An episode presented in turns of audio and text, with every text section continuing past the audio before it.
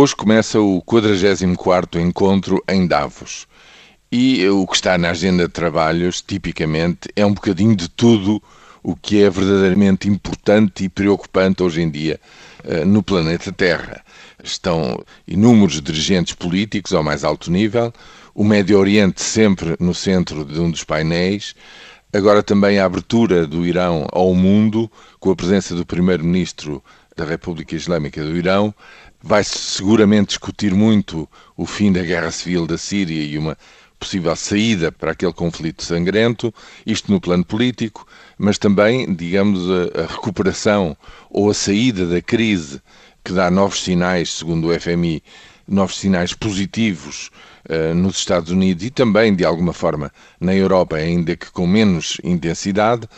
Vai-se falar das mudanças climáticas num ano em que se assistiu a fenómenos climáticos extremos ao longo do ano e de cariz catastrófica. Enfim, vai-se falar um bocadinho, um pouco de tudo. O Papa Francisco manda uma mensagem a dizer que é uma indecência este mundo em que vivemos de fome por um lado e de desperdícios colossais por outro.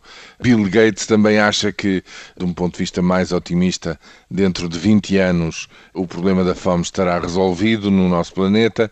Enfim, é um ponto de encontro para 2.500 pessoas, para grandes protagonistas da política e da economia e onde o nosso Ministro da Economia também estará, eh, alegadamente, para apresentar o programa que ainda resta de privatizações para o tornar, digamos, mais conhecido àqueles que podem vir a investir no que resta das privatizações em Portugal. Enfim, notícias vão-se seguir dia a dia nestas diversas foras. No fundo, não se trata apenas de um debate, são vários debates em paralelo, com temáticas muito variadas, e veremos o que é que isto está. Mas na prática, todo este think tank e toda esta atividade intelectual e de eh, reflexão sobre grandes problemas no mundo, julgo eu, não tem se traduzido depois em política prática notória.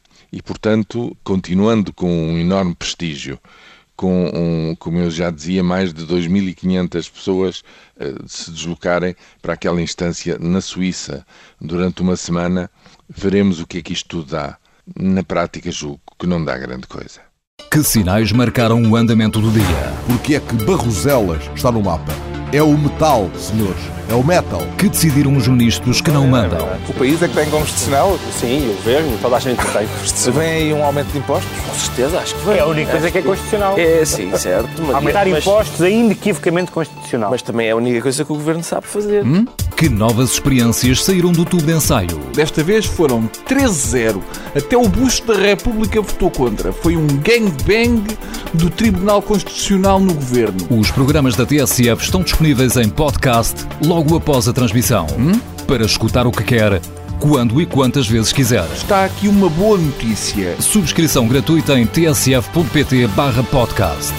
Tudo o que se passa, passa na TSF.